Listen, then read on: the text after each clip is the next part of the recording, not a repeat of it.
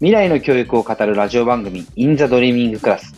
21世紀を生きる次世代の子供たちは何を学び何を体験すべきなのか。その環境を整える大人たちは今何を知るべきか。教育の未来を考えるラジオ番組です。今週もよろしくお願いします。お願いします。はい今日はですね、キャタルのマーケティング担当で長いこと一緒に仕事をさせてもらっている田辺さやかさんに、まあ、ゲストというかですね、今日の僕のお話し相手として来ていただいて、いろいろ実際田辺さんもお子さんがいらっしゃるので、いろんなことをですね、考える中で疑問に思ったこと、そして今目標に思っていることなんかを題材にしながら話をしていくような会にしていきたいなと思ってます。田辺さんよろしくお願いします。よろしくお願いします。はい。今どうですか？お子さん何歳なんでしたっけ ?10 歳、小学5年生です。あ、もうすぐ11歳です。最初に会ったのは多分ね、3歳ぐらいの時だったから、そういう意味ではもう結構大人になってきたなっていうふうに思うんですが、最近こう、子育ての中で、こういうことを目標にしてるとか、こういうことを考えてるとか、うん、えー、そういうことがなんかあればちょっとまず聞いていきたいなと思うんですけれども、ちょうどね、リスナーの方々もそのぐらいの年代のお子さんが多いんじゃないかなと思うので、その年代のお母さんたちの悩みということで聞かせてもらいたいなと思います。まず大前提として子供には幸せになってもらいたいなっていうのが一番の願いでして、うん、でそのためにどういうふうに育てたらいいのかなっていうので私は世界で通用する大人になるように育てたいなと思ってます。なるほど。世界で通用する大人になる。なんでそういうこと思ったんですかね？なんか日本ってやっぱり今相対的に国力が下がってきているので、例えば同じ仕事をしていても国内だけでしかやっていないのと世界に向けて展開しているのとでは、なんかこう自分が得られるものってちょっとあの具体的に言うと、まあ、例えば、お給料というか、あの、売上みたいなものって大きく変わると思っているので、うん、まず、あの、世界を視野に入れて、そこで戦える人間にするのが必須だろうなっていうのはなんとなく考えていて。うん、で、まあ、それ、そこ、そのためには、まあ、言われたことをするとか、言われたことを実行できるっていうのにはとどまらず、自分で何が必要か考えて、その通りに動いていけるっていうのは、まあ、ちょっと自分自身にも、あの、必要だなと思ってることなんですけれども、あの子供もそういうことができる大人に育ててあげたいなって思ってます。うん。なんか収録前になんか言語化したっていうふうに言ってたんですけど、その言語化っていうのは どういうものなんですか？あ、そう、それが、あの、世界で、えー、生きていける。あれ？ちょっと違うかもしれないですけど。うん、まあ、あの、もともと、えー、と、子育てに今、とても興味があって、えー、あるんですけれども、でも子育てって広いなって思ったんですよね。私子育てに興味がありますっていう人は多分たくさんいて、でもその中でも目指してるどういう子供をどういう大人に育てたいかっていう目指してる像って人によって違うだろうなって思ったので、で、私が目指してる子育てって何だろうって思った時に、うん、なんかちょっと仕事面にフォーカスをしているんですけど、世界で通用する大人っていうのをちょうど今朝考えてて言語化したところです。なるほど。まあけど、仕事面だけじゃないですよね、これね、本当に。あ、そう、その通りですね。うん、そうですね。うん今これだけの世の中において、これだけ国際化されて、またコロナがある程度収束した中で、うん、やっぱり世界って一つ、大きいんだけど一つだなとか、うん、あとはまあ世界中でいろんな問題が起こった時に、例えば今だったら本当にロシアとウクライナにも友達いるし、レバノンとイスラエルにも友達いるし、そうすると人事として考えないで、そういう中で自分のスタンスをどうここに持つかとかってことをちゃんと考えられるって、今の時代を生きていく中ですごい重要だなと思うんで、うん、そういう意味で言うと世界で生きら生きていける大人になるって多分もちろんまあ今で言うとね円が安くなったからドルを稼げるとかっていうすごいそれも重要なんだけど、うん、多分それと同じようにっていうかそれと多分同義っていうか目指した先として同じこととして、うん、世界中どこに行っても友達が作れてどこに行っても幸せで楽しく生きていけるようになっていかないと、うん、日本だけにすがって、日本でしか稼げない、日本でしか生きていけないっていうふうになると、もしかしたら幸せが脅かされるかもしれないっていう、そういう時代に今もうまさに突入していることをみんなが感じていて、はい、とこれからね、10年、うん。えー、20年、本当に活躍しなければいけないときに、英語喋れませんでした。友達作るのシャイで、海外では無理です。えー、マイル、一時の昔のなんかマイルドヤンキーみたいに地方にいて、もうそれでなんか ワンボックスカーで、いや、それも、そういう価値観があってもいいんだけど、本当に。うん。ただ、それを母親としては今望んでるんじゃなくて、世界に出ていけるような子供になることを望んでるってことですよね。そうですね。その、おっしゃるように、あの、そこ、自分がどこでも選べるようにしてあげたいですね。世界に出ていくのもよし、こう、一地域に、こう、深くコミットするもよし、どっちも選べる必要があるかなと思ってます。なるほど。まあ、そういう中で今日は、あのーキャタルの取り組みみたいなことをちょっと話していって、今日、今回はね、神野くんなしで2人でやっていこうっていうことで、まあ、神野くん入ると、結構、こう、大きい会になってゲストを招きしてみたいな感じになるんで、あの、ちっちゃい会で、こう、えーいろいろお2人の持っているう問題意識とかっていうものとか、えーキャタルで伝えたいことをちょっと伝えていくような会にしたいなと思うんですが、今回は、まあ、コーチングをキャタルが大切にしてるんで、それはなぜかみたいなところを、うん。えー田辺さんにいろいろ質問してもらって、うんえー進めていくような会にしたいなと思ってます。よろしくお願いします。はい、よろしくお願いします。うん。どうでしょう何か、こう、コーチングについて質問してもらえると僕もこう話しやすいんですけれども。はい、そうです。コーチングを大切にしているってさっきおっしゃったんですけれども、うん。えーなぜ大切にしているんですか？ちょっと大きいですか？質問は。いや、いいですか？あのーはい、全然、このぐらいの大きさから始めるのがちょうどいいかなと思うんですけれども、はい。あのー多分、さっき、田辺さんがうん自分の息子に対して、うん。自分で考えられるうん。子供になってほしいって言った時に、はい。これって一番最初にどういうことから始まるのかなって言った時に、うん自分で学ぶっていうのが一番最初に自分で考える機会になるんじゃないかなと思っていて、うん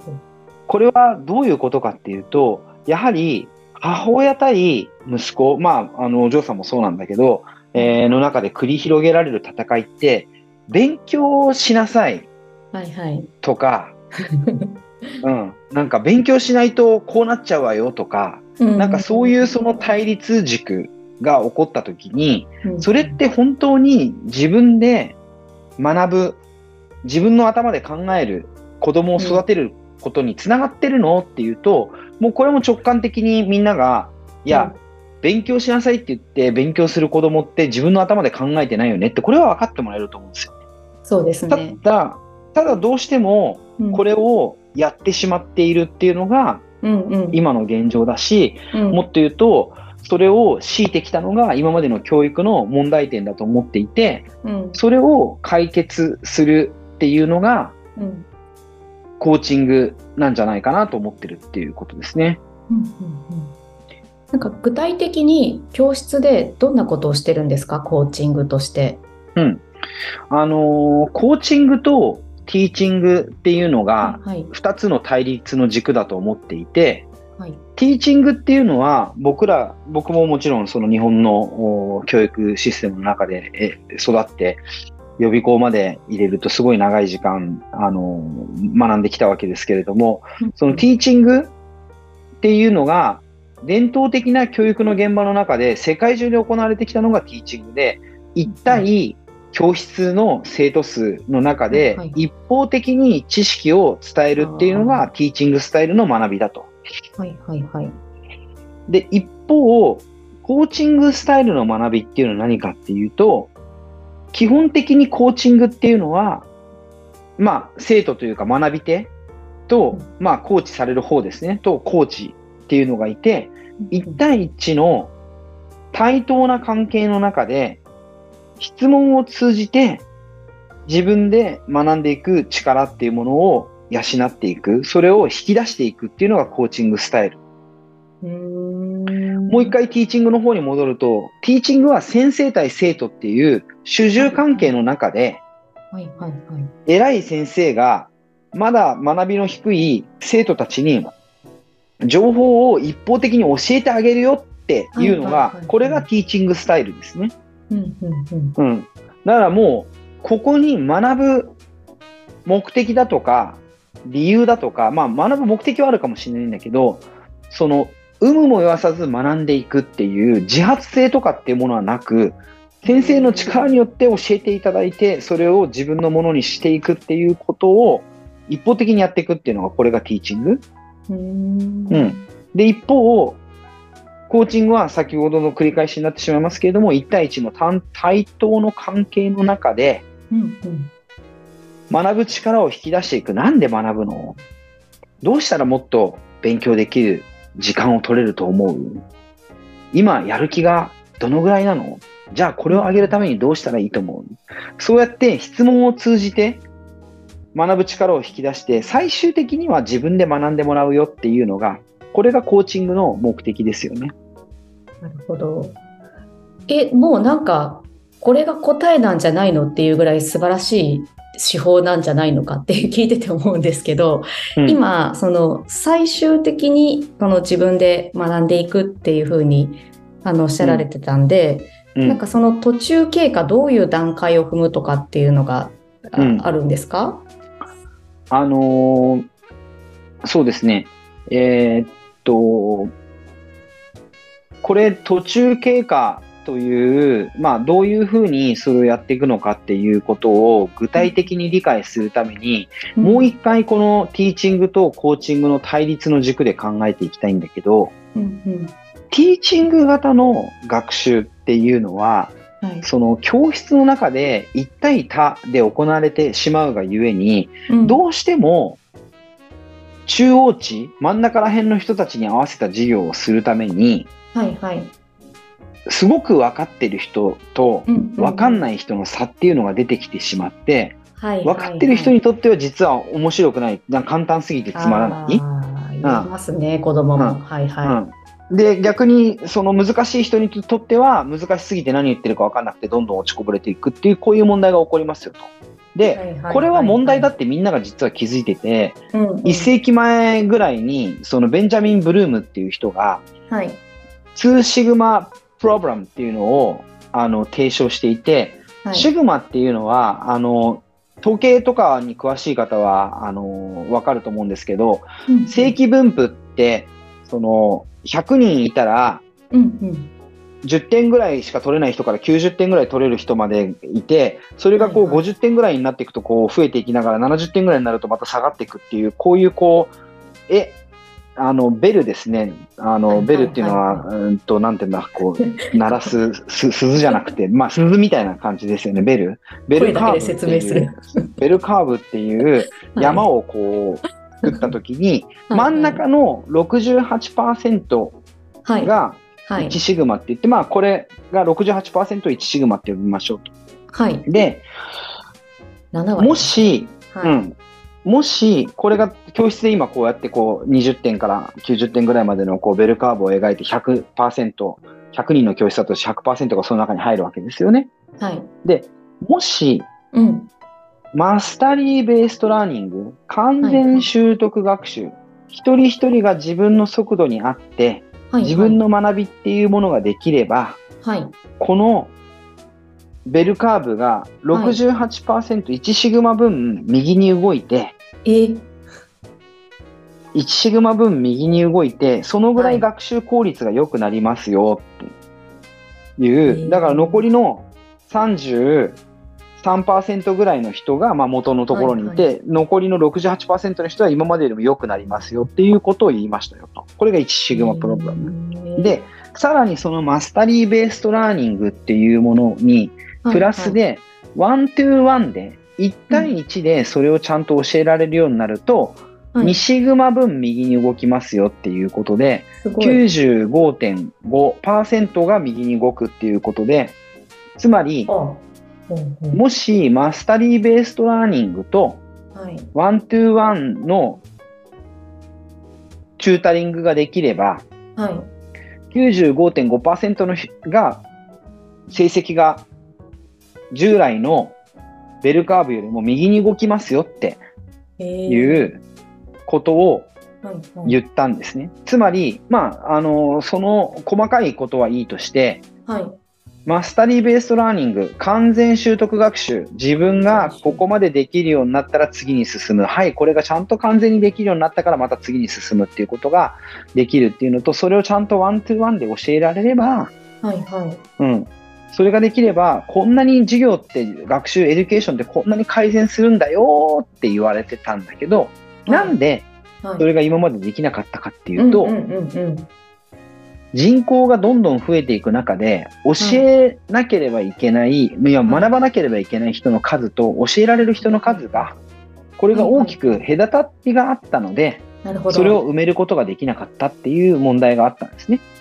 なるほど、なるほど。うん1対1だと教える側が足りなくなるってことなんですね。そう、そう。で難しいじゃないですか。もう一人一人に合った、この生徒一人一人に合った学びを提供しながら、それをワントゥーワンで教えていくっていうことを、うんまあ、例えば僕も田辺さんもそうだったと思うけども、僕らが育ったような小学校の公立の学校で、担任の先生が全員分やっていくなんていうのは、まあ、これ無理なわけ。これはできなかったわけですよ。はいはい。で、これをどうやったらできるのかって言ったときに、うん。今のテクノロジーと、あとはそのコーチングっていう手法を取り入れたらできるだろうっていうことが、これまあ教育の世界の中で、まあずっと言われてるんだけど、はい。それほどできてなかったこと。あ、できるだろうと言われてるけど、実際には実際には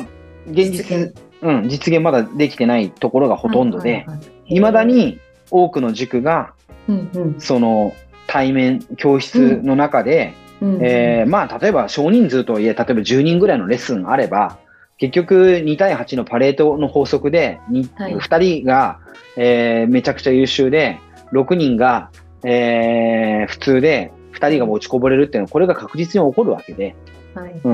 そういう問題っていうのはずっとあったんだけど、それは置き去りにされ続けてきたわけですね。うんうん。で、それをコーチングっていう手法を使うことと、うん。テクノロジーっていうことを使うことと、はい。えーあとはマスタリーベーストラーニングっていう仕組みをしっかりと取り込めば、うん。この2シグマムーン、効率よく学習できるんじゃないのっていうのが、キャタルがもともと考え始めたきっかけですね。うん。その今現在できていないっていうのは何が弊害になってでき、なんかこう構想としてはみんなそこに賛成してるわけじゃないですか。テクノロジーとコーチングを使ったらうんうん子供たちの学力上がるよねっていうこと。うんでもそれが実現できないのは何が弊害になってるんですかね？な、なんでなんですかねこれ逆にね、本当に質問に質問で返しますけど。けどやっぱり、学校を見ればわかるように、学校の先生たちはなかなか変われないですよね。ただでさえ忙しいし、人件費は確保できないし、えー塾はやっぱり利益出すために、なるべく一人の先生でたくさんの生徒を教えたいし、うん。えーいろんな、あのーコース、まあ、まあ一人一人に合ったものよりも、まあ、ある程度コース分けして、それでなんか同じスピードで、同じ時期に、春の同じ時期に採用して、同じように勉強させるっていうことと、あとはもう一つはやっぱし、学ばせる側の親が、うん、これがいいんだよっていうことに、ちゃんとやっぱ気づいていないっていうか、それ大きい気がしますね。うん。あの、もし親御さんたちが本当に mastery-based learning で one-to-one でうんテクノロジー使って効率よく教えてくれるところを探してますって言ったら答えはそれほどないんで、うんそれがやっぱ大きいんじゃないかなと僕は思いますけどね。ねううんん、そうです。なんかその、えっ、と、親がやっぱり自分が学んだ形、そのさっきの教室で一斉に教えられるっていうところからうん。変わることに対する、なんかこう、メリットもデメリットもわからないから、あの、うん。私が学んだのと同じ形でお願いしますみたいに考える人がうん。多いんじゃないかなっていう気は、ちょっと、うんあの、親としてはしますね。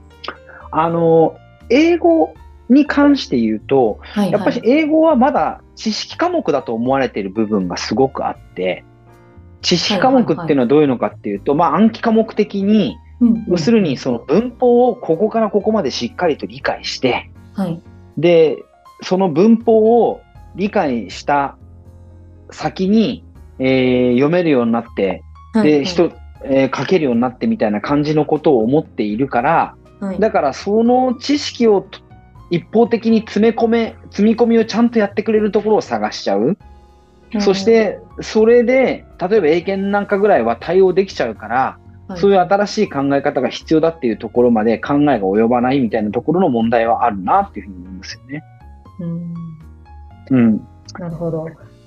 えっと、ちょっとじゃあ話を戻して、その、はいキャタルは、えーテクノロジーとコーチングを組み合わせると、まあ、その子供の学力上がっていくよねっていうことを考えているっていうことなんですけど、どれぐらいそれが実現できているんですか？はい。あのーこれも、実はその、実どのぐらい実現できてるかっていうことで、一番大切なことは何かっていうと、その生徒の実力に合ったうん。学び、課題を提供することだと思うんですよ。はいはいはい。で、その生徒の実力に合った課題っていうのは、はい、まあ当たり前ですけど、一人一人によって絶対違うわけじゃないですか。得意なとこと苦手なとこあったりしますしね。そう、まだこれ、ここまで学べてないとだとか、同じ、例えばね、中学生でも、中学校1年生でも、うん。A さんと B さんでは英語力が違うから、A さんと B さんでは、その課題が違うわけですよね。はいはい。で、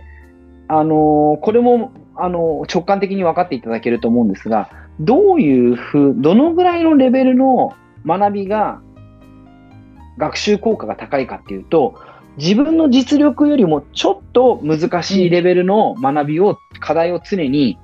提供されていくっていうのが、はいこれが一番重要なファクターだと思うんですよ。はい。一人一人に合った課題っていうものは何かっていうと、うん自分のレベルよりもちょっと難しいものが常に提供されて、それをチャレンジングに学んでいくっていうことができるってことがすごく重要だと思うんですね。はい。で、じゃあそれがキャタロの中でどのぐらい実現できてるかっていうと、一つは、まずはレベルチェックして、はいはい。その生徒さんにとって今学ばなければいけないうん。ちょうどいい難易度の本を提供する。まあ、キャタルだったら、まあ大体ストーリーブックを読ませられることから始まるわけですけれども、物語を提供されて、うんそしてその本一冊終わったら、うん。このぐらいのこと分かってるよねっていうことが、えー課題として提供されて、あ、テストとして提供されて、あ、これちゃんと分かってるね。じゃあ次のレベル行きますよ。あ、次の、同じレベルの次の本に行きますよ。で、その本が終わったら、レベルが終了したら、このぐらいは分かってなければいけないよねっていう、そういう、テストを受けさせられて、そして受けさ、その受けたテストがちゃんといい点数が取れているっていうことによって、うん。次のレベルに行けるよっていう、そういう仕組みがあることによって、自分にとって最適な課題がその生徒に常に来るようになってるってことですね。あの、入塾するときにしっかりレベルチェックをしているのと、その、えー学んでいる途中でも定期的にその生徒さんの学力チェックをすること、レベルチェックをすることによって、その常に適切な負荷の、えー課題を与えられるようになってるっていうことそうですね。ね。あの、完全習得学習ってすごく重要な、これからの教育の中で重要なタームっていうか重要な専門用語だと思うんですけれども、うんうん。今までは、その、ど、ちゃんとこのぐらいのレベル、例えば、えーまあ、英検を別に尺度にしてるわけじゃないんですけれども、英検が一番わかりやすいと思うんで、英検の話すると、英検3級レベルのうん。英語力がちゃんと身についてなくても、英検3級合格したら準2級に行っちゃって、準2級合格しちゃったら準2級レベルがまあ身についてなくても2級に行っちゃってって言って、こうやってこうピラミッドの土台の小さいピラミッドを作るような学習をしてる人たちが多かったんだけど、はい。そうじゃなくてちゃんとそのこのこのレベルではこれだけの単語力、そしてこれだけの文法的なことをしっかりと分かってるっていうことをちゃんとテストしてあげて次のレベルに行くっていうことを、この仕組みがすごい重要だと思うんですよね。なんか言葉の通りなんですね。完全習得学習って。そのレベルを完全に習得してから次に行くっていうこと？うん。うんあへえ。で、この完全習得学習をやるためには、はいはい。さっきの言っていたトラディショナルな学び方、ティーチング型の集団的な授業ではなくて、ワントゥーワンのコーチングを通じ通じてじゃないとできないよねっていうところが大きくって、これはすごくなんていうのかな、あのー、仕組みとして僕らが重要視していることですね。仕組みとしてっていういうからには実はもう一つあって、はい、コーチングのこうスタイル、スタイルはどういうふうにやってるのかってことまた別問題なんだけど、はい、構造的にちゃんとこのレベルが終わったら次のレベルに行けますよっていうようなテストを取り入れる仕組みがあって、その次のレベルに行けますよ。もちろん最初に入ったらこのレベルに入りますよ。そして、えー、1対1で完全習得学習で次に進んでいくっていう、そういう構造的なものと、まあ、建物で言うと、これがまあ、なんていうのかな、こう、躯体っていうか、うん、えー、構造として、えー、建物にとって柱であり、そしてそのフロアであり、そういう感じ。で、スタイルっていうのは今度何かっていうと、じゃあどういう内装にしようかとか、どういうふうな、こう、なんていうのかな、えー、雰囲気にしようかとかっていうのが、じゃあスタイルだとすると、またスタイルはまた別にコーチングっていうものを重要視したスタイルになってますよっていうことですね。はい。では、ここまでは、我が子に主体的に考えて行動できる大人になってほしいという私の話から、実は子供自身が自分で学ぶことが自分で考える最初の機会になるんだということが分かりました。そして主体的に思考し行動する子を育てる新しい学びには完全習得学習とコーチングの2つがキーになっていてで、ここまでの前半では完全習得学習について詳しく説明をしてきました。来週はいよいよキャタルが大切にしているコーチングについて詳しく聞いていきます。また来週もお楽しみに。